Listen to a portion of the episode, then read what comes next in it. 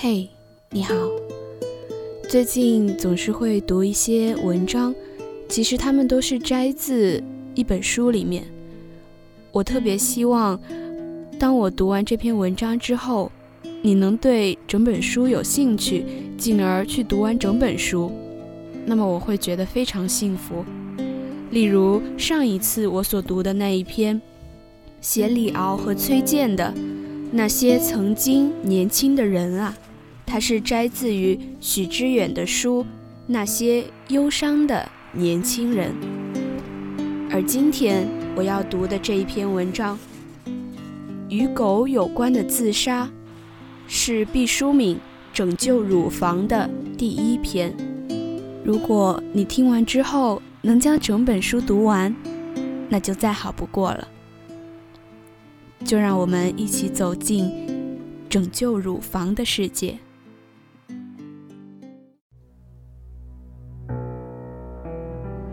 第一篇与狗有关的自杀。他越来越喜欢“自杀”这两个字了。他们端庄宁静，充满魅力，无声旋转着的猩红引力，犹如巨大的橡皮，会把他所面临的匪夷所思的困境涂抹干净。当他想到自己死后人们对死因的种种揣测时，冷峻的嘴角浮起了微笑。没有人会猜出他的真实死因。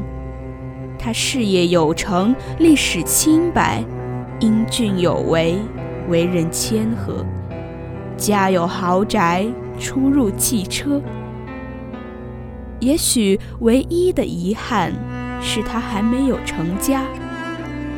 壮年男子的这种状况，很容易让人和暧昧的习惯相连。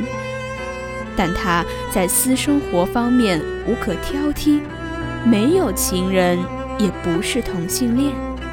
他规规矩矩地谈过恋爱，因性格不合而分手，所以至今单身。一如他严谨的工作作风，他对自杀也做了周密的研究。他在网上查了有关自杀的资料，据说女性多用服毒，男性多采自缢。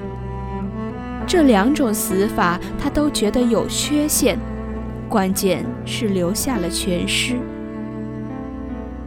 关于自杀的时间。香港一位硕士的论文以此为题，探讨在星期几自杀的人最多。他兴趣盎然地看下去，决定把终结自我的时刻选在硕士认为最少发生自杀的日子。不料看完全文，才知道没法以自己的死和硕士开个小小玩笑了。资料表明，女性在周末自杀的人最多，但男性无此规律，分布平均。他决定采取自爆的形式，地点选在一家狗肉馆。他喜欢狗，原本预计将来退休后养一大群藏獒和一只金巴，不想。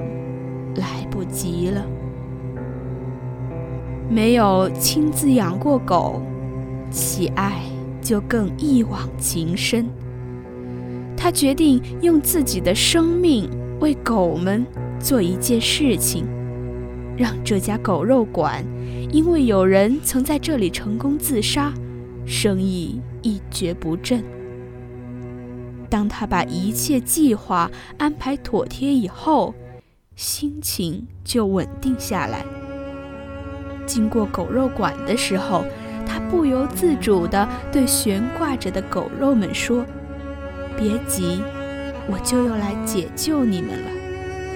我的秘密也随之烟消云散。如果你想知道他的秘密是什么，那就不妨去阅读《拯救乳房》这本书吧。”